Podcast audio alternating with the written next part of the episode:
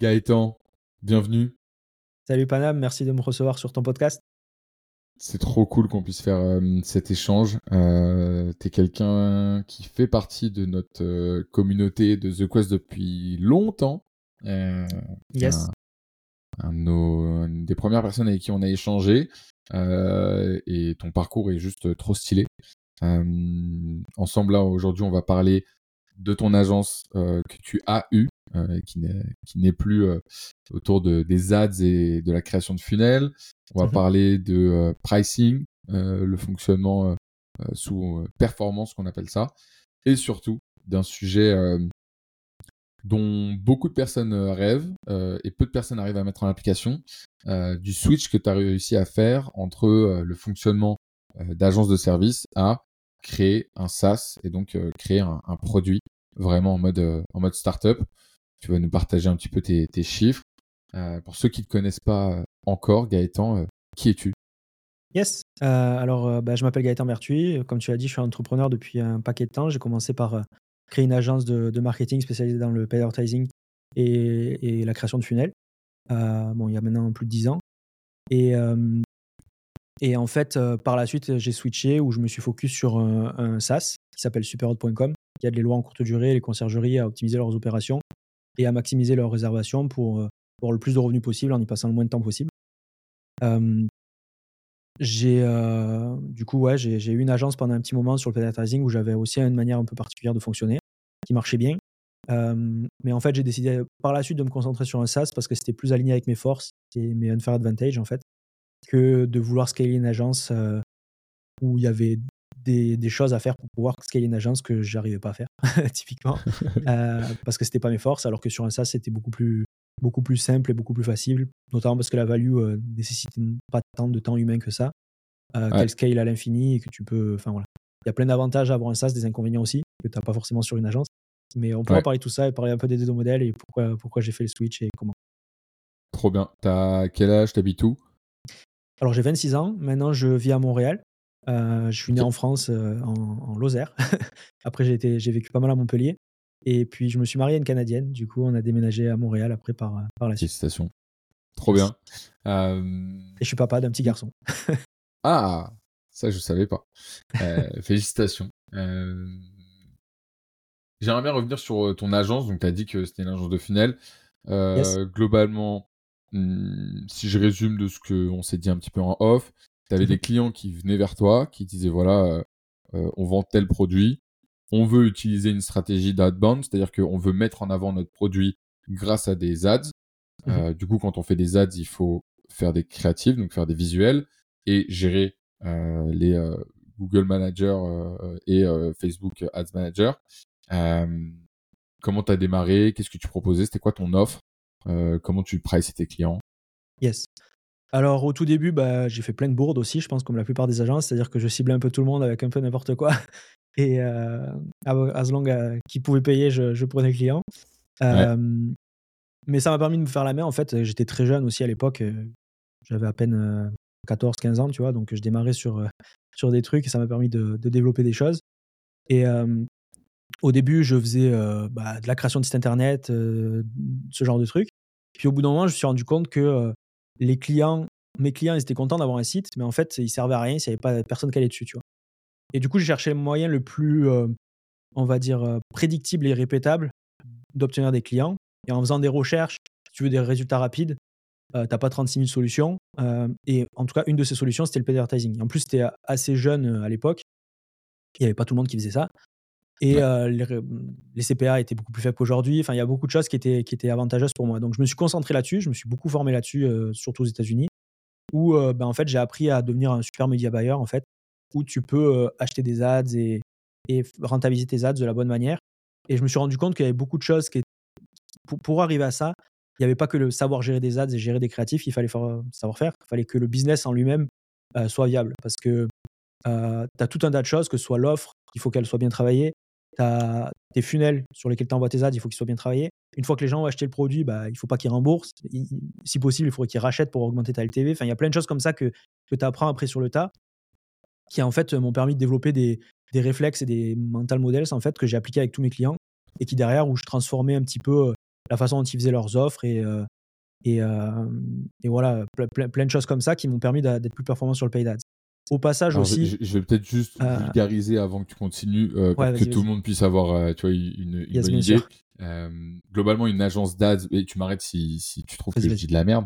en gros, quand on fait des ads, il faut voir ça comme une machine à cash, c'est-à-dire que c'est combien vous mettez dedans et combien ça vous rapporte. Exactement. Euh, dans cette fameuse boîte noire euh, de machine à cash, il y a plein de métriques à optimiser, euh, notamment le coût d'acquisition par utilisateur, c'est-à-dire que combien de personnes vont cliquer sur votre ad, combien de personnes vous allez convertir en leads ou convertir en, clients. Mmh donc tout ça, ça s'optimise par donc les créatives, c'est tout ce que vous allez créer pour mettre en avant votre produit. Donc ça peut être des vidéos, ça peut être des livres blancs, des e-books. Bah, ça, tu peux euh, optimiser ton, ton click-through rate, par exemple, donc le CTR, le nombre de personnes qui vont cliquer. Ça, c'est, par exemple, en optimisant le créatif, c'est ça que tu arrives à faire. Et puis, si tu targetes bien ton audience, ça te permet aussi de mettre le bon créatif en fonction de la bonne audience. Du coup, tu optimises le CTR, après, tu les fais avancer dans le funnel. effectivement, ouais. Tu as, plein de créatifs. Après, du coup, il y a un funnel pour euh, amener le client euh, à closer. Et donc, ensuite, le client avec qui tu bosses, il te dit Bon, bah voilà, je t'ai donné un budget de 500 euros, j'ai closé pour 2000 euros de euh, de, produits ou de services, euh, merci, on continue ou euh, on arrête. Et en effet, c'est vrai qu'aujourd'hui, comme il y a de plus en plus de contenu sur Internet, le coût de haut clic et le coût d'acquisition de clients, il est beaucoup plus élevé qu'avant. Et les ads, c'est pas fait pour n'importe quel business. Et donc, en gros, ce que tu dis, c'est que même si tu étais très bon dans la création d'ads, tu étais quand même dépendant de la qualité du business de tes clients et que s'ils géraient pas bien les leads entrants, ils closaient moins et du coup, tu étais moins payé. C'est ça, il y a ça. Et puis, as le, en fait, tu as, toute la façon de penser le business, tu vois aussi. Il faut, et avant d'expliquer tout ça, il y a un truc aussi qui est important c'est que j'ai travaillé 7 ans avec David Laroche, qui est un coach aujourd'hui qui est assez connu en France. Ça m'a aussi permis de beaucoup apprendre, en fait. Parce que déjà, bah, il mmh. y avait toute une équipe après qui a travaillé avec nous et où j'ai pu apprendre plein d'autres gens autour de moi. David en lui-même est un expert de la communication et de plein de choses où il m'a transmis beaucoup de savoir. Et du coup, ça a aussi été un terrain de jeu génial pour moi, pour me développer, apprendre et découvrir des méthodes euh, et tester des méthodes, en fait, euh, sur un terrain de jeu, en fait, euh, qui, était mis à ma disposition, où je pouvais bah, faire des ads, faire des créatifs, tester plein de choses, des funnels et tout, voir ce qui marche, ce qui marche pas, etc. Du coup, ça m'a permis d'apprendre plein de choses. Et dans les choses dont j'ai appris à ce moment-là, c'est la puissance d'une offre qu'il fallait arriver à développer pour pouvoir convertir derrière, la puissance de ton message, la puissance des créatifs que tu allais faire, etc. Et aussi dans la manière dont, donc je vais revenir là-dessus, sur la manière dont tu construis ton business. Quand tu veux faire des ads, il faut que tu, surtout si tu veux, si t'as pas énormément de cash à brûler euh, en front, il faut que tu puisses les rentabiliser rapidement. Sinon, tu as un besoin de fonds de roulement qui va être super important pour pouvoir rentabiliser tes ads, même si tu profites euh, à long terme. Donc, il te faut un moyen de rentabiliser tes ads le, plus rapidement possible euh, et de profiter après sur le, le, client. in fine, et le seul moyen de le faire, c'est que tu lui apportes vraiment de la valeur et qu'il reste client chez toi, qui continue de consommer tes produits ou services que tu vas faire. Donc, tu vois qu'il y a plein, il y a plein de, ça, a plein d'impact en fait, suivant comment tu vas définir tes offres, comment tu vas euh, donner ton service à ton client. Si tu n'as pas un super service, bah, les clients ne vont pas l'utiliser ou si tu n'as pas un super produit, ils vont pas racheter. Enfin, tu vois, il y a plein de trucs comme ça. Donc, il y a, y a plein, plein d'éléments dont tu es dépendant quand tu fais du, marketing pour une boîte qui sont pas forcément du marketing au premier abord, mais qui en fait le sont. Parce que, je sais pas, moi, ton, ta Customer Success Team, bah, il va falloir convaincre tes clients, il va falloir aller vers eux et puis les aider, leur apporter un maximum de valeur. Enfin, il y a plein de choses à maîtriser comme ça. Et en fait, donc là, au début, euh, où euh, bah, j'ai, je ciblais un peu tout le monde. Après, je me suis ciblé sur un type de customer bien précis où je savais que j'apportais un maximum de valeur, où je savais qu'il comprenait les principes marketing de base euh, que je suis en train de t'expliquer, et où je savais que c'était facile à mettre en place pour rentabiliser des ads très rapidement et qu'après, ils profitent à long terme sur, sur l'acquisition des leads. Parce que l'idée, en fait, du paid ads, et c'est Dan Kennedy qui disait ça, et c'est aussi pas mal repris par Russell Brunson, mais celui qui est prêt à dépenser le plus pour acquérir un customer, un client, gagne toujours. Et en fait, ça, ça vient aussi du principe des ads où tu, plus tu dépenses, plus c'est possible pour toi de dépenser pour acquérir un lead, un client, etc. Plus tu vas pouvoir mettre d'argent sur la table, plus tu vas pouvoir euh, avoir un marketing puissant et du coup, euh, bah, te, te, développer en fait, développer ta boîte. Donc si tu mets en place, souvent on appelle ça un front-end ou un back-end ou des loss leaders ou ce genre de trucs en, front, en front de ton funnel qui rentabilise tes ads. Donc typiquement, ça peut être, euh, tu as plusieurs funnels, mais tu utilises un tripwire où tu vas vendre un petit produit, un pied dans la porte, entre guillemets, où tu vas vendre le truc, ça te rentabilise tes ads, tu acquiers des leads gratuitement ou un break-even en fait. Et du coup, après, tu les fais rentrer dans ta machine, tu peux faire du follow-up via email, euh, par SMS, via des setters, etc. Puis envoyer derrière sur, sur des produits en back-end que tu vas vendre plus cher. Enfin bref, il y a plein de choses comme ça. Tu peux aussi faire, il y, en a beaucoup, c'est pas mal qui le font maintenant, où en gros, tu, tu, fais du, sur un funnel de call, où tu vas, tu vas un truc à étiquette. Et en fait, si ton, ton client il t'achète un truc à 20 000 euros, bah, même si tu as dépensé 2 000 euros pour attirer ton client, tu es, content en fait. Mmh. Donc il y a plein de choses comme ça où tu peux penser différents funnels pour différents business models, etc. et différents, différents scénarios. Et en fonction de ça, tu vas pouvoir appliquer ou pas des ads. Et si tu peux les appliquer, ben, il faut bien le faire. Après, comme tu as dit, il faut optimiser les créatives, les audiences que tu vas targeter en fonction de, qui tu veux targeter. Une fois que tu as envoyé sur tes ads au bon endroit avec les bons créatifs, il faut les faire entrer dans un funnel qui est optimisé. Donc pareil, il y a aussi beaucoup de... Moi, c'est un peu la méthode scientifique où genre tu vas, tu vas itérer et optimiser chacun des trucs. Donc tu mets en place du tracking pour optimiser ton CTR sur tes ads, optimiser ton, taux de conversion sur tes landing pages, tu fais de la génération de leads, optimiser le, nombre de leads qui vont prendre ton produit, euh, optimiser l'average order value si tu fais un funnel en plusieurs étapes. bref, tu as, plusieurs euh, métriques comme ça que tu vas analyser, traquer et ça optimiser dans le temps jusqu'à avoir une well-oiled machine, enfin une machine qui est bien, euh, bien huilée, qui fonctionne et sur lequel tu peux envoyer la, la, bah, la sauce sur les ads. Et l'avantage des ads, en fait, comparé à pas mal de méthodes d'acquisition, c'est que si tu arrives à maîtriser, si tu arrives à garder des métriques qui sont stables dans le temps, et c'est plus tu dépenses d'argent, plus c'est dur. Mais si tu arrives à faire mmh. ça et que tu arrives à scaler, ben, tu peux passer de générer 10 000 euros par mois à 200 000 euros par mois euh, rapidement, tu vois. Euh, alors bon, c'est pas c'est pas easy, hein, comme ça, c'est plus facile à dire qu'à faire de faire ça, mais, mais c'est possible en tout cas. Euh, parce que plus tu mets d'argent, plus tu acquiers des leads et plus tu acquiers des clients. Juste raconte un peu le, en termes de chiffres, tu as fait ça pendant combien de temps? Tu as eu combien de clients? Tu as fait combien de, cash? Alors, j'ai commencé au tout début où en fait bah, j'avais que David Laroche comme client et quelques autres petits clients où bah, là, je gagnais pas grand-chose, mais j'apprenais, donc c'était une bonne, bonne expérience. Et puis après, bah, j'ai... T'étais en freelance Ouais, j'étais en freelance. Et après, du coup, j'ai bah, monté une société, etc., pas tout seul, mais là, une vraie société et beaucoup plus de chiffre d'affaires, où en fait, j'ai changé de business model, où à la base, je faisais un retainer auprès des clients. donc en gros, tu faisais payer un fixe voilà, je faisais payer un fixe, genre 2000, 3000 euros par mois, j'en sais rien, pour, pour, pour, pour, offrir ce service où en fait, je faisais un peu tout le marketing euh, là-dedans. Donc, j'allais optimiser les, les campagnes de paid advertising, j'allais optimiser leur funnel, j'allais repenser leur offre, j'allais optimiser leur, euh, leur email marketing, leur SMS marketing. S'il fallait mettre en place une équipe de setting, il fallait le réfléchir. Enfin, en gros, j'essayais d'optimiser toute la machine pour que ça marche, entre guillemets. T'étais pas cher, j'aurais bien aimé te rencontrer à ce moment-là. Euh, ouais, c'est ça, ouais. C'est sûr que c'était pas cher comparé aux revenus que j'arrivais à générer, mais, mais bon, en tout cas, du coup, le, business model, il marchait bien pour les clients, mais pas très bien pour moi, le retainer. Et après, je me suis dit, bah, maintenant, j'ai confiance en ma capacité à apporter des résultats aux clients. Et en fait, je voyais que j'apportais des, des résultats de ouf, mais qu'in fine, euh, euh, bah, le client était très content parce qu'il ne payait pas très cher pour ça, mais moi, ça ne me rapportait pas grand-chose. Donc, je me suis dit, bah, je vais changer de système où maintenant, tous les clients que je, vais, que, que je vais prendre, je vais faire un truc euh, basé sur la performance. Et donc, ça a deux avantages. Le premier, c'est que bah, si tu performes, tu gagnes plus d'argent. Donc, euh, typiquement, euh, bah, si tu... moi, je fonctionnais vu que j'étais en paid advertising, je fonctionnais sur un système où par palier de ROAS, donc il fallait minimum 2 de ROAS. Donc, pour chaque 1 euro que mettait le client, il fallait que ça lui rapporte au moins 2 euros, sinon j'enlevais la performance. Mais au-delà de ça, en fait, pour chaque palier, genre, si je passais de 2 à 5, à 5, à 10, etc., ça augmentait le pourcentage de revenus qui étaient générés via mes ads, euh, qui étaient traqués via, via des outils comme Heroes. Avant, il y avait d'autres outils, mais aujourd'hui, mieux, c'est Heroes. Euh, et du coup, tu arrives à, traquer comme ça tes performances. Tu peux montrer au client, ben voilà, tu as, dépensé 10 euh, 000 euh, euros, j'ai rapporté 200 000 euros ou 100 000 euros, j'en sais rien. donc, en fait, le, système, il marche, tu vois, il est performant. En plus, bah, tu as, fait ça parce que on, a vu on a revu ensemble ton offre, on a revu ensemble tes funnels, j'ai fait toutes tes landing pages, on a passé ton taux de conversion de ça à ça. Enfin voilà, en gros, il y avait une proof de, de ce que j'étais capable de faire et que ça apportait la valeur au client. Donc, et donc ROA entre 2 et 5, tu prenais genre 10% euh, du Voilà, c'est ça. En gros, tu, tu, passes, de, tu passes de, Voilà, et puis plus tu augmentes, plus tu augmentes le pourcentage en fait. Et du coup, es, même moi en fait, c'était top parce que j'étais incentivise à, à, à, performer un max en fait. Et plus tu. Hmm. Enfin, tu vois, ma motivation était tight au, directement à la performance que je pouvais apporter au client. Du coup, j'avais encore plus envie d'apporter de valeur. Alors, du coup, je, je pouvais aussi avoir moins de clients parce que je passais beaucoup plus de temps sur chaque client. Euh, parce qu'il fallait tout optimiser, quoi, entre guillemets. Euh, mais, euh, mais du coup, in fine, bah, je suis passé de gagner 3-4 000 euros en freelance à plus de 20 000 euros par mois rapidement, en fait. Et du coup, tu es encore tout seul là ou tu es obligé d'avoir une équipe? Alors, j'étais tout seul à ce moment-là, mais plus le temps passait, plus je voyais que le système marchait, je voulais avoir une équipe. et puis, je me suis rendu compte que. donc, j'ai eu des trails, j'ai essayé de recruter des gens, j'ai essayé de, de, voilà, de, de, de, fonctionner comme ça. je pense qu'à l'époque, j'avais pas la maturité, les compétences nécessaires pour recruter de la bonne manière et manager de la bonne manière. Et du T'as quel âge là à cette époque? Euh, 21 ans, 22 ans peut-être, un truc comme ça.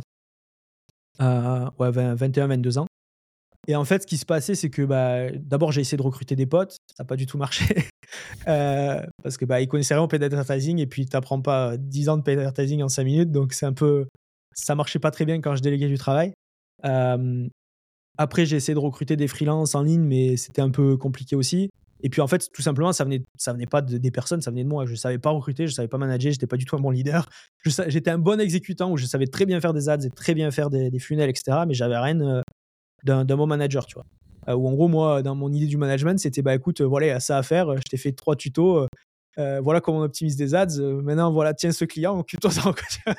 et ça marchait pas très bien. Donc après, j'ai rollback ça. Donc je suis reparti sur un mode où j'étais tout seul et je faisais tout le service tout seul. Et puis j'avais plus de marge aussi, donc ça m'allait euh, très bien. Mais je voyais bien que j'étais capé parce que j'ai que 24 heures. S'il fallait même si j'avais un.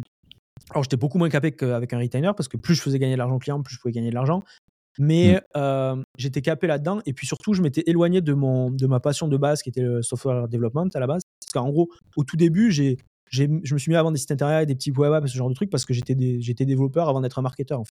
Et du coup, euh, du coup, en fait, tout ça, ça m'a fait passer par un chemin où je me suis dit, je pense que si je veux faire une multi, million de dollars agency ou même euh, plus que ça, pour y arriver, je vais de toute façon être obligé de scaler cette agence. Pour scaler cette agence, ça demandera de plus en plus de gens. À première vue, je suis pas très bon là-dedans. Euh, et alors, soit j'ai deux choix, soit j'apprends à, à, devenir meilleur, soit faut que je change un peu de paradigme. Et donc, euh, en fait, in fine, j'ai quand même dû apprendre à devenir meilleur, à recruter des gens et manager des gens, parce qu'on a toujours besoin. Mais, euh, mais au début, je me suis dit, bah, ça serait plus facile d'avoir un truc où le service n'est pas délivré via du temps, de mon temps, mais je crée un produit. Et, euh, et en fait, cette, cette, la valeur qui est apportée au client est délivrée par le produit directement. Et du coup, j'ai besoin de beaucoup moins de gens, entre guillemets. Donc, j'ai besoin tu as toujours besoin quand même d'être super bon en management et en recrutement pour recruter les personnes. Mais tu as beau, admettons que tu as un SaaS qui fait, je sais pas moi, 100 millions d'euros de chiffre d'affaires versus une agente traditionnelle qui fait 100 millions d'euros de chiffre d'affaires, bah, le headcount euh, sur les deux, euh, il a rien à voir, quoi, tu vois, si tu optimises bien les choses. Donc, euh, donc c'est ça qui m'a fait vouloir repartir sur un mode plus SaaS. Et en fait, dans un de mes clients que j'avais sur, sur l'agence, c'était un, un, infopreneur qui, qui est aujourd'hui mon associé, qui en gros vendait des formations justement pour les lois en courte durée. Moi-même, j'étais loi en courte durée aussi. Euh, sur, des, sur les. C'est quoi ça, les lois en courte durée? C'est les gens qui louent sur Airbnb, Booking et compagnie. Euh, et en gros, à la base, bah, lui, il avait une, euh, bah, une, une, audience en fait là-dedans parce qu'il vendait des formations, des accompagnements sur ce, sur ce terrain-là.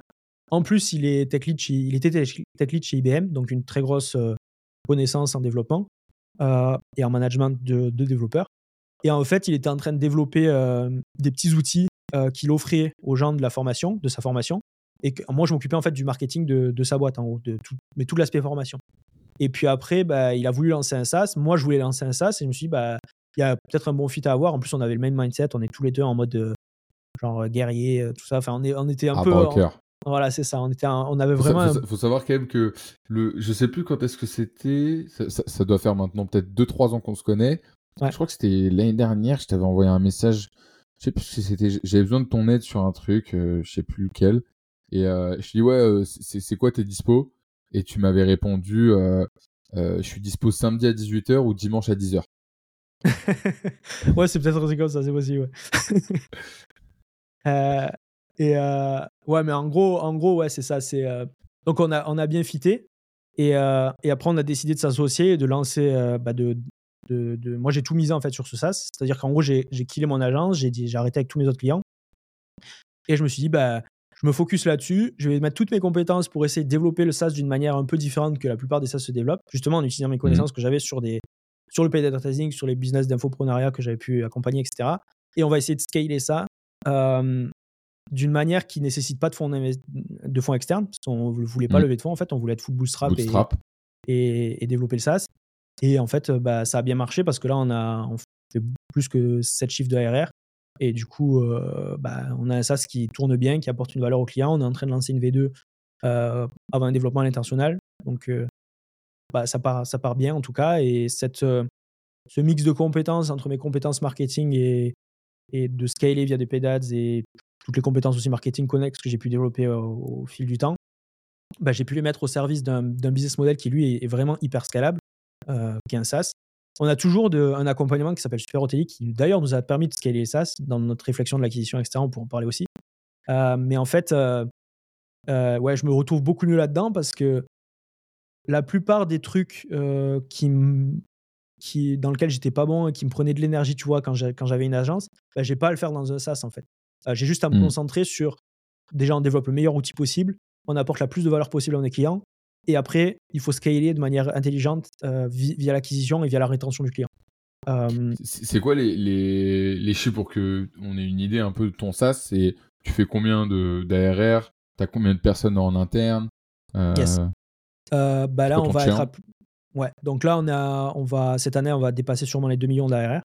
Mmh et on a un churn qui soit est négatif, soit aux alentours de 2-3% selon le mois on a une LTV qui grossit continuellement justement parce que ce churn euh, il est souvent négatif et qu'en plus, euh, bah, une fois que les gens sont stick dedans, euh, ils restent dedans.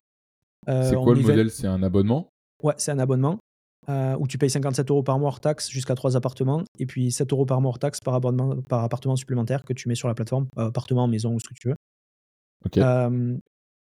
on a aussi un programme qui s'appelle Super Hotélite, qui là est plus un programme à étiquette où on prend vraiment le user par la main et on va l'aider à, à se développer en fait et à bah, il y a plein de choses qui sont faites pour lui. Mmh. et, euh, et aujourd'hui on a à peu près 25 personnes dans l'équipe et avec euh, bah, des gens qui font la réussite aussi de ce projet euh, parce qu'ils sont top en fait dans ce qu'ils font voilà il y a une personne qui s'occupe du customer success customer support qui est, qui est, à fond et qui est là et qui, qui, apporte beaucoup de valeur aux clients qui est en train de monter une équipe là-dedans. On a des gens au niveau alors c'est des ambassadeurs en fait tous les gens qui ont j'allais dire sales mais en fait on les appelle les ambassadeurs parce que c'est des, des clients en fait qui à la base sont même pas forcément sales ou quoi que ce soit, mmh. mais qui adorent tellement de produits qui, qui, qui, vont faire les appels de vente et les démos, etc. pour, euh, pour l'outil. Et du coup, euh, qui, qui, vont vendre le produit derrière.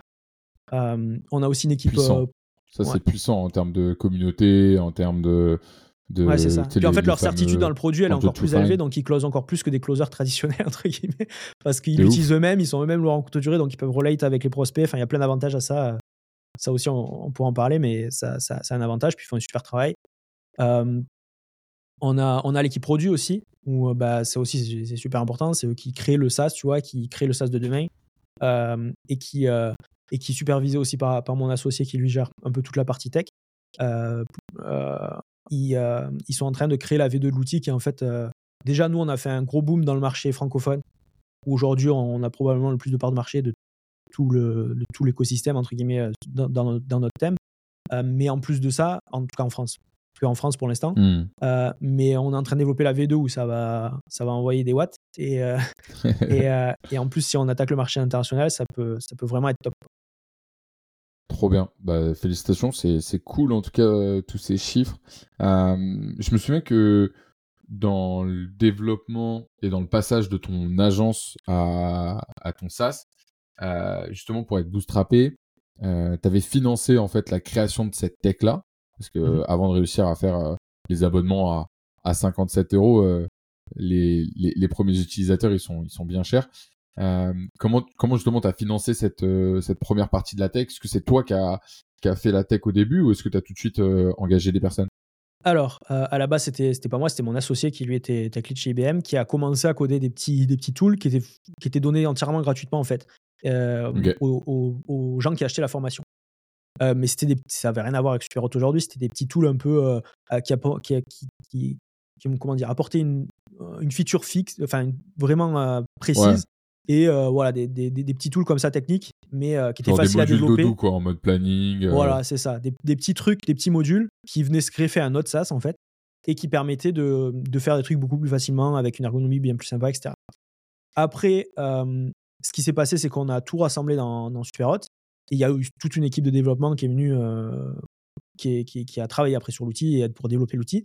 Pour financer ça, en fait, en étant bootstrap et en ne demandant pas d'argent extérieur, et sachant que ni moi ni mon associé on était milliardaires, euh, il fallait être intelligent dans la manière dont on allait financer la boîte et la faire grossir. Et comment on a fait, en fait, c'est qu'on a utilisé euh, l'argent qu'on arrivait à générer via des accompagnements, donc l'accompagnement Super Elite.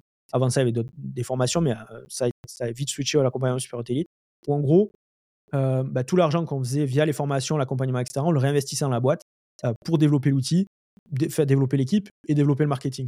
Et en fait, il y a plusieurs avantages à ça. C'est qu'en fait, je parlais tout à l'heure de front-end, de back-end. Super c'est vite devenu notre front-end, en fait, sur lequel on pouvait financer des ads, euh, financer le développement de la boîte, etc.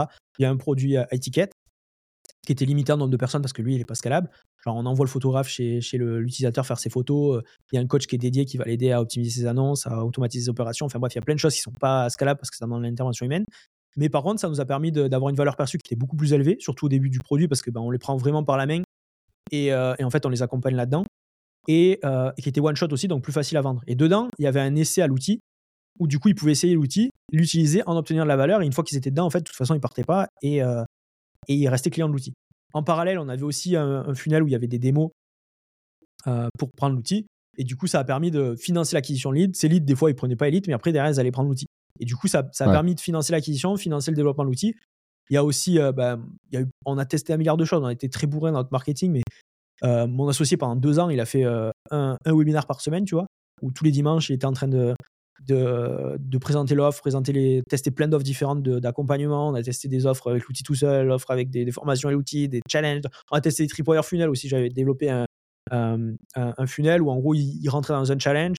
Euh, à 47 euros, tu vois, où c'était pas cher. Dedans, ils avaient un, essai à l'outil, du coup, ça les faisait rentrer dans le funnel et ça nous permettait de financer l'acquisition et, et après, derrière, de, les amener sur l'outil.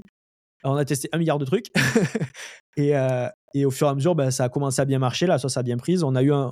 Aussi, c'est un truc euh, dont je parle souvent, mais je pense qu'il faut lean, lean dans ses unfair advantage quand tu développes n'importe quelle boîte, mais en particulier un SaaS. Euh, et nous, en fait, l'avantage, c'est déjà que mon associé, euh, il avait développé une, audi une audience là-dedans via les formations qu'il avait vendues, etc. Euh, mmh. Moi, je connaissais bien ce marché parce que ça faisait un moment que gérais le marketing de, de la boîte. Du coup, euh, je connaissais bien ce marché. Et en plus de ça, j'étais lui et mon, asso mon, associé et moi et plein de gens dans l'équipe étaient loin en courte durée en fait. Donc, on savait exactement les pain points qu'avaient les lois en courte durée. Et c'est aussi un pain point qui est récurrent. C'est-à-dire que quand tu es loin en courte durée, tu dois toujours synchroniser tes annonces entre les plateformes, tu dois toujours envoyer des messages aux voyageurs, les automatiser, tu dois toujours synchroniser ton équipe de ménage, donc automatiser l'opération. Et du coup, ça s'y prête bien à ça, parce que du coup, si, si tu as un outil qui te solve tous ces problèmes et que ces problèmes sont récurrents et bien chiants, entre guillemets, bah, si tu arrives ouais. à, à, à, créer une solution qui résout ces problèmes de manière récurrente et que après tu les as plus, bah, une fois que tu l'as, tu vois, dans tes, dans tes opérations, tu veux plus t'en défaire, tu vois. Et du coup, ça, ça, ça, marche bien aussi avec le modèle SaaS récurrent.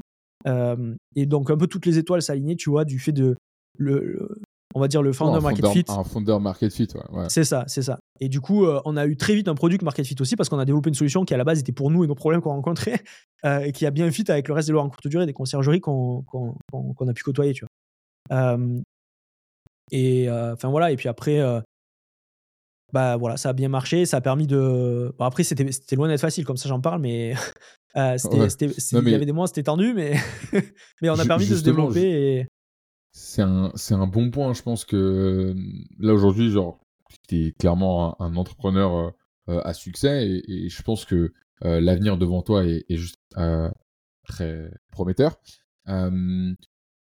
J'aime bien souligner quand même le, le fait que il y a énormément de travail derrière et que les, les gens parfois s'attachent beaucoup au storytelling et, et ne voient pas ce qu'il y a en dessous. pour moi, moi tu as dit deux choses là que j'aimerais bien euh, revenir dessus. Déjà, un, tu as cité euh, Dan Kennedy. Dan mmh. Kennedy, euh, malheureusement, il est pas encore. Enfin, c'est pas un no-brainer dans la tête de toutes les personnes qui font du marketing en France, malheureusement. Mmh. donc, en fait, tout ce que tu as testé, que tu as AB testé, euh, c'est pas juste une idée qui sort du chapeau, c'est que tu as fait de la veille, et tu as regardé ce qui marchait aux États-Unis ah bah, je me suis Ouais, et puis je me suis formé comme un malade. Enfin, j'ai dépensé euh, au moins 100 000 euros dans les formations aux États-Unis, des masterminds, des trucs, des machins, où je, ré je, réinvestissais tout ce que je gagnais pour me former, en fait, pour devenir meilleur. Parce qu'à l'époque, surtout à l'époque où j'avais mon assurance, mon cerveau, entre guillemets, c'était mon gain-pain. Donc, plus je le mettais des choses intelligentes dedans, plus c'était intéressant. Donc, euh, tout l'argent que je gagnais, Ça, je le réinvestissais pour me former. Euh, c'est d'ailleurs là que j'ai rencontré ma femme. En fait, ma, ma femme, j'ai rencontré un mastermind euh, à Los Angeles où j'avais payé euh, plus de 20 000 dollars, tu vois, pour être dans la salle. Et à l'époque, 20 000 dollars, c'était beaucoup, tu vois ou enfin tout pour payer le voyage, tout pas ta casse. Donc c'est clair que c'est pas facile et j'ai et, et, et, je suis d'accord aussi avec toi. Souvent, on a l'impression que et j'ai pas envie de donner cette impression-là que c'est facile d'arriver à ça. C'est hyper difficile en fait. Mais en même temps, tu te transformes en fait. À chaque challenge qui sont sur mmh. ta sur ta route, tu te transformes, tu apprends, tu te développes et du coup, tu es capable de facer le challenge d'après. Mais sur le moment, il y a eu des moments que que, que, j'ai vécu qui n'étaient pas du tout faciles, tu vois. Euh, Qu'est-ce, qu'est-ce qui te. Alors déjà, je suis très chaud qu'on revienne là-dessus sur les moments difficiles, mais moi j'ai une question, c'est souvent on dit on est drivé par trois choses, le statut, l'argent et, et l'alimentation intellectuelle. toi, je pense que du coup, ce qui te drive, c'est l'argent. Mais peut-être que pas que. Qu'est-ce qui fait que tu te dis, quand j'investis, quand tu as investi dans, dans toutes ces formations-là,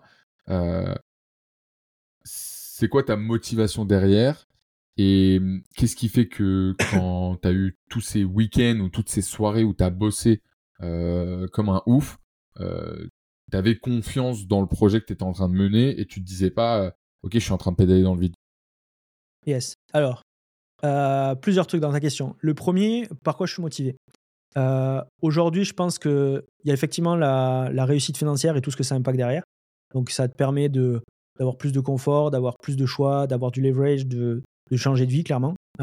et, et, souvent en France, c'est, vu comme un gros mot de, d'être attiré par ce que peut t'apporter de l'argent, mais en fait, c'est, je vois pas ce qu'il y a de malsain là-dedans, tu vois. Tant que tu ne deviens pas avare et que tu ne deviens pas fou vis-à-vis de l'argent. Donc, ça, ça, c'est, un premier point. Donc, effectivement, l'argent, l'argent ça, ça fait partie de ma motivation. Et, et j'irai plus loin, c'est que tout ce que ça t'apporte l'argent, tu vois. Euh, l'argent, euh, ça t'apporte de la sécurité, comme je t'ai dit, ça t'apporte du confort, ça t'apporte euh, du leverage, ça t'apporte de pouvoir développer tes idées, de la liberté, tout ce que tu veux. Et où je pense que c'est sain de vouloir rechercher ça en tant qu'humain. Mmh. Pas tant l'argent pour l'argent, ça, ça me motive pas en tant que tel, mais c'est ce que derrière peut te permettre d'avoir l'argent. À l'époque, là où c'était le malsain, et j'ai commencé par ça, je pense, quand j'étais jeune, du fait que j'avais zéro maîtrise sur mon ego et plein d'autres choses comme ça, où en fait j'étais drivé par l'argent pour le statut qu'il pouvait m'apporter. Ok. Et, pour, et je pense que ça venait d'un, d'un, d'un manque de confiance en moi, d'un surplus d'ego vis-à-vis du succès financier que j'avais pu avoir par le passé en étant jeune, et de et même s'il était pas très pas très gros, mais à l'époque il me paraissait gros, et et puis aussi de, du fait que j'étais pas je pense que je, recherchais de l'amour en fait autour de moi, que ce soit de mes amis, trouver une copine, tu vois, plein de trucs comme ça, et où en fait je pensais que l'argent me permettrait d'avoir ça. Euh, chose qui est une fallacie qu'il faut pas croire, mais, euh, mais à l'époque, c'est ce que je pensais. Donc j'étais aussi, motivé, euh, motivé par ça, c'est-à-dire au-delà de l'argent, du confort matériel, etc., que ça peut t'apporter, c'était surtout le statut que ça me permettrait de gagner derrière et, l'amour que ça me permettrait d'avoir in fine, tu vois. Et bon, ça, je m'en suis aperçu plus tard en faisant une introspection sur moi-même et en me transformant, en ayant, en, en, en ayant vécu pas mal de passages difficiles plus tard qui m'ont calmé mon ego aussi. et on pourra en parler. Mais je pense qu'au début, il y avait de ça dans ma motivation. Aujourd'hui, ma motivation, elle est à la fois parce que j'aime. je pense que c'est deux trucs. Le premier, c'est qu'effectivement, ça permet, si tu fais bien les choses, ça te permet d'acquérir de l'argent et de, tout ce qu'il y a avec l'argent derrière, comme j'en ai, ai parlé. Et puis deux, en fait, je vois ça aussi comme un jeu où en fait, c'est un véhicule pour me transformer, me développer personnellement, tu vois. que ce soit l'entrepreneuriat via le SaaS ou n'importe quoi ce que je peux faire, ça te force à te transformer. Tu vois, j'ai, aussi fait de l'immobilier, on pourra en parler via la location courte durée.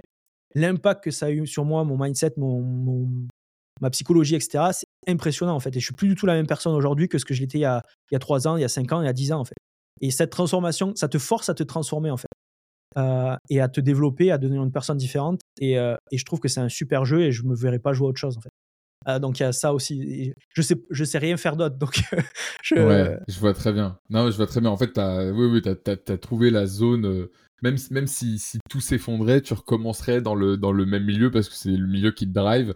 Et euh, pour moi, c'est ouais, l'archétype du, du, du founder market fit.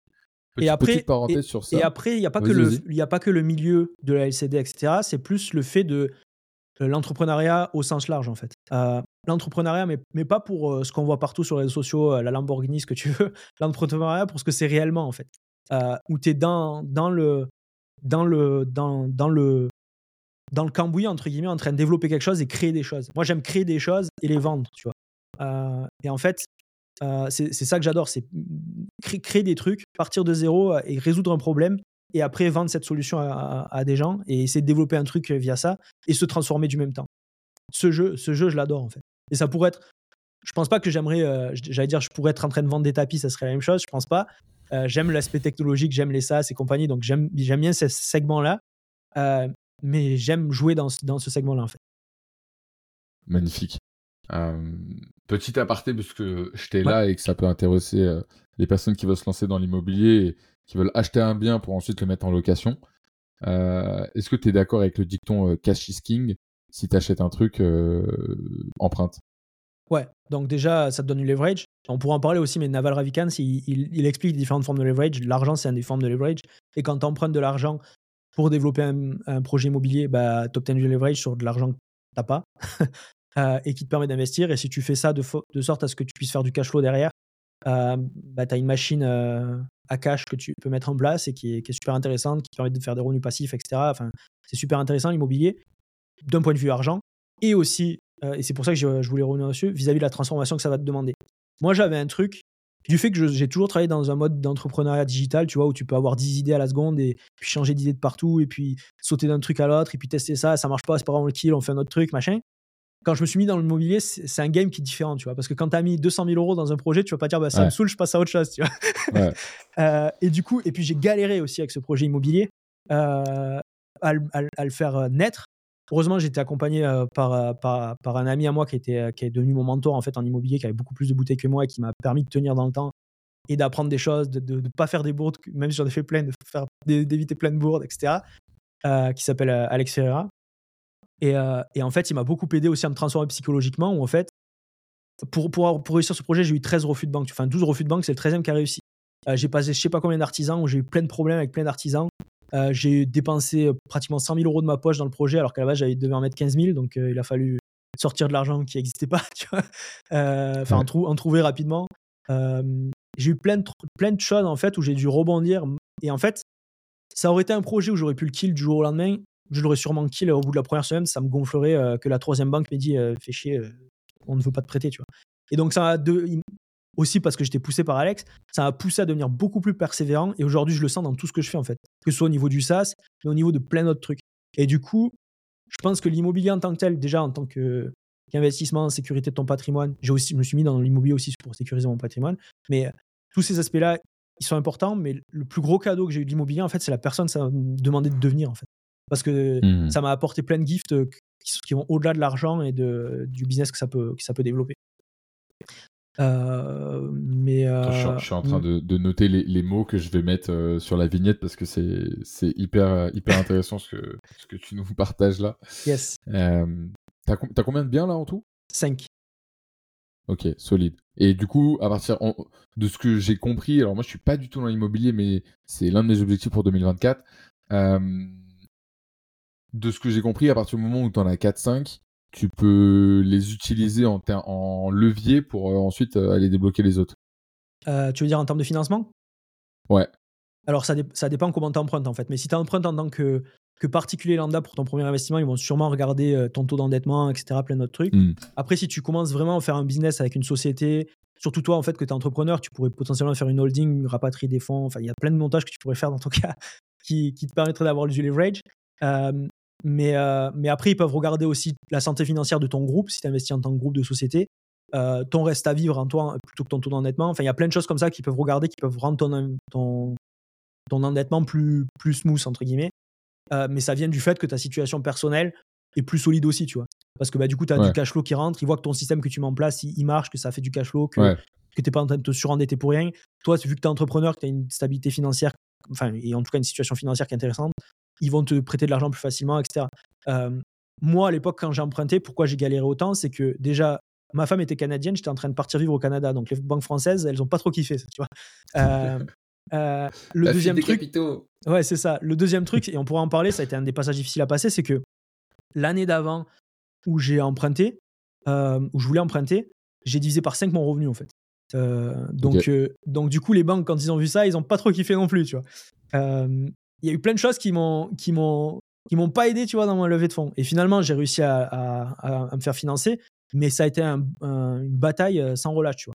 Et je pense que aujourd'hui si j'avais la même situation ce serait encore plus difficile tu vois parce que les taux d'intérêt augmenté donc le enfin il y, a plein de choses comme ça qui, rendent le truc encore plus difficile. Donc si tu veux emprunter de l'argent tu as intérêt à avoir un dossier bancaire béton que tu travailles bien avec un projet qui est viable, que tu arrives à vendre à ton, ton banquier. En plus, souvent, ils ont des concessions où c'est même pas ton banquier qui va décider, c'est un, quelqu'un dans une grande ville mm. euh, qui a rien à voir avec le projet, donc tu as intérêt à encore mieux vendre le projet pour que lui puisse le vendre à ta place. tu as plein de choses comme ça à, mettre en place pour, euh, pour obtenir ton financement. Toi, dans ton cas, euh, vu ce que vous faites avec The Quest et compagnie, je pense que tu as un profil où tu n'auras pas trop de mal à investir. Par contre, dans la manière dont tu vas investir, c'est là que tu peux, qu'il faut vraiment optimiser les choses aussi.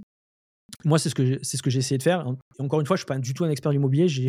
Je suis un bébé dans l'immobilier, donc il y a peut-être des choses à prendre avec un grain de sel dans ce que je dis. Mais euh, dans la manière dont tu vas dont tu vas investir, ça va être important de bien choisir ta ville, bien choisir ton mode d'exploitation, et si possible, acheter un truc avec des travaux à retaper pour que tu puisses faire de, de la plus-value dessus latente automatique parce que tu vas te faire chier à faire des travaux.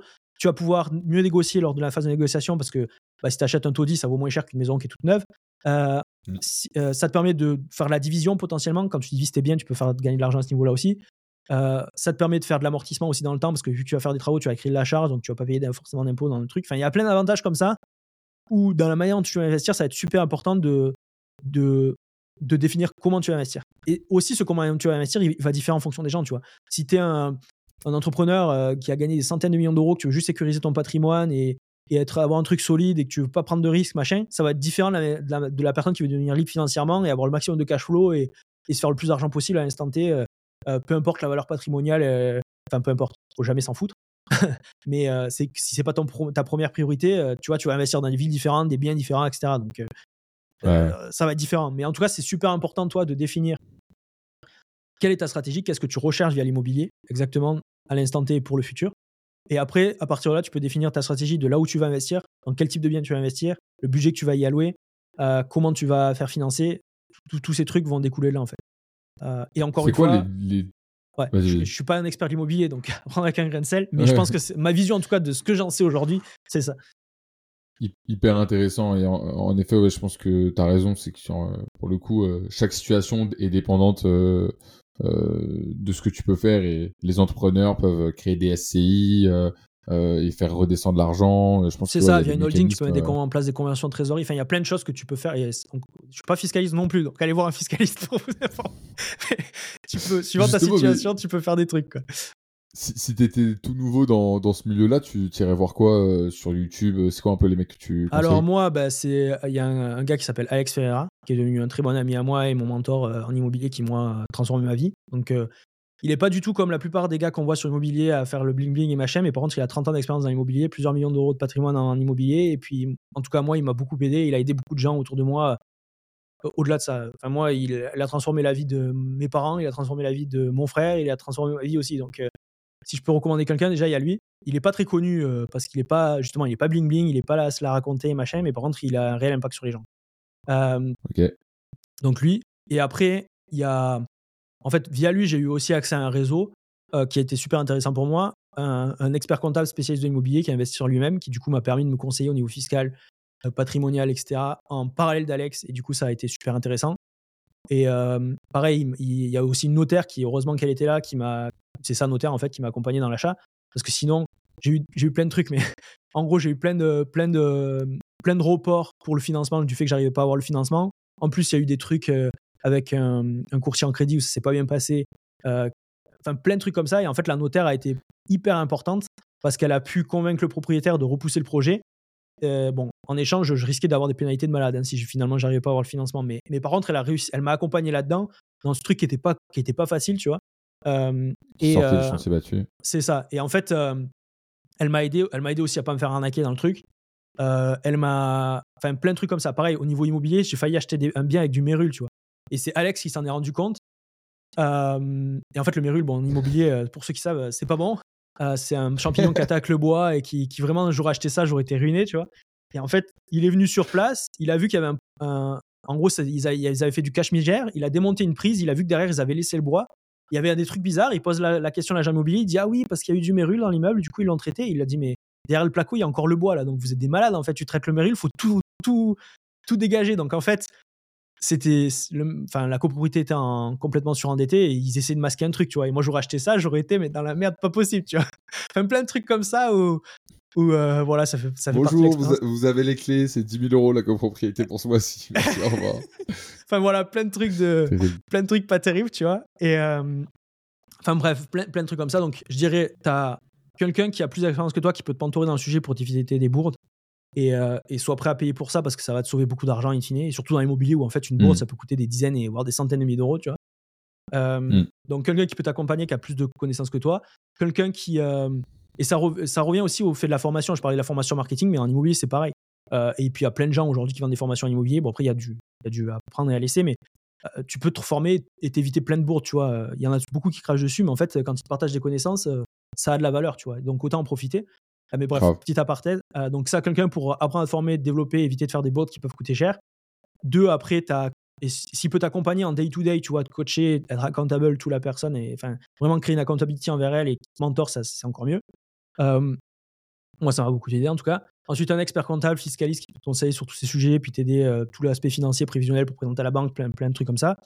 Un bon notaire qui va t'accompagner aussi. Et des notaires, il y en a, bah, ils peuvent complètement ruiner ton projet ou alors t'aider à en faire le succès comme, comme ça a été le cas pour moi. Euh, après, tu as tes artisans. De développer un réseau d'artisans, c'est super important.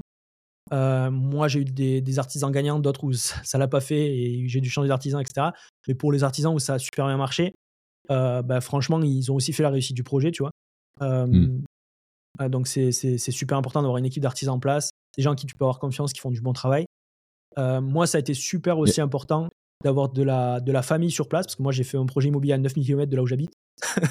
Euh, donc, déjà, niveau réussir un projet immobilier, c'est compliqué. Mais alors, réussir un, projet, un projet immobilier, quand la moitié du temps, tu as 9000 km, ça t'es encore plus retard. Mais, euh, mais du coup, j'ai eu de la chance parce que j'avais de la famille sur place euh, qui a pu surveiller le chantier, tu vois. Qui, mon père, surtout, qui m'a beaucoup aidé là-dedans. Mon frère aussi, qui m'a aidé, qui a mis la main à la pâte. Qui est un peu l'inverse de moi, tu vois.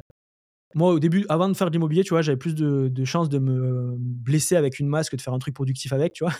Euh, mon frère, c'est l'inverse, tu vois. Lui, il a plus de chances de se blesser avec un ordinateur que faire un truc productif avec. Par contre, avec une masse et une pelle, il est super fort, tu vois. Du coup, il m'a beaucoup aidé aussi. Il m'a appris à me servir d'une pelle, appris à me servir d'une masse et à mettre la main à la pâte, tu vois, quand j'ai eu besoin de le faire.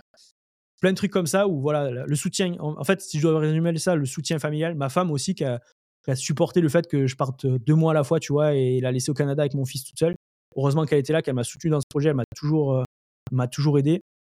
Enfin, plein de trucs comme ça, en fait. Euh, euh, ma belle famille aussi, du, par, par extension. Enfin, tu vois, il y a plein, plein de trucs comme ça où, heureusement, j'avais un soutien familial pour réussir ce projet. et, et ouais, voilà, expert comptable, fiscaliste, notaire, un courtier en crédit. Si tu arrives à en trouver un bon qui peut te trouver un crédit, si tu galères à le trouver. Un agent immobilier pour trouver des bonnes affaires. Un réseau aussi. Ah oui, aussi pour trouver des bonnes affaires as l'agent immobilier, tu as les sites comme Se Loger, Le Bon Coin, bien ici, machin. Mais tu peux aussi euh, être créatif et, trouver d'autres moyens. Par exemple, aller voir des diagnostiqueurs s'ils n'ont pas des trucs qu'ils ont déjà diagnostiqués qui sont sur la pointe de se vendre. En plus, en ce moment, avec les nouvelles réglementations, là, il y en a plein, ça devient des passoires thermiques. Du coup, ça vaut pas grand chose parce qu'il faut les rénover de A à Z. Enfin, il y a plein de, il y a plein de deals à faire aussi en ce moment. En plus, les taux mmh. d'intérêt sont élevés. Donc, si toi, tu as une bonne situation financière, potentiellement, tu peux avoir un crédit alors que plein de gens pourront pas. Donc, du coup, les prix euh, peuvent avoir tendance à baisser. Enfin, il y a, pas mal de choses à faire aussi euh, si, si tu as la bonne situation pour le faire. Mais, euh, et bien évidemment, une fois que tu as acheté ton bien et que tu le mets en location, tu vas avoir Super Host. Exactement. Donc, si tu le mets en location, déjà la première chose, il faut le mettre en location courte durée parce que c'est plus rentable. Euh, voilà, enfin, c'est un des modes d'exploitation les plus rentables. Et si tu veux faire la location courte durée, ben, viens voir Super Hot. Ça fera plaisir de t'aider. Gaëtan, merci beaucoup. Euh, on n'a pas eu le temps de creuser tes, hum, difficultés dans ton parcours. Euh, mais par contre, je mets un point d'honneur à ce qu'on puisse les traiter. Donc, je pense que je te donne euh, rendez-vous si tu l'acceptes dans un ou deux mois euh, pour notamment voir si. c'est quand ton lancement à l'international? Ça sera en 2024. Je ne pas encore exactement la date, mais en gros, il faut qu'on finisse la V2. On est en train de, la donner accès aux premiers users. On va leur donner accès à, la fin de l'année. Et tout début 2024, on va itérer dessus pour pouvoir l'améliorer, etc. Et puis une fois que tout est bon, on, on envoie la sauce euh, à l'international.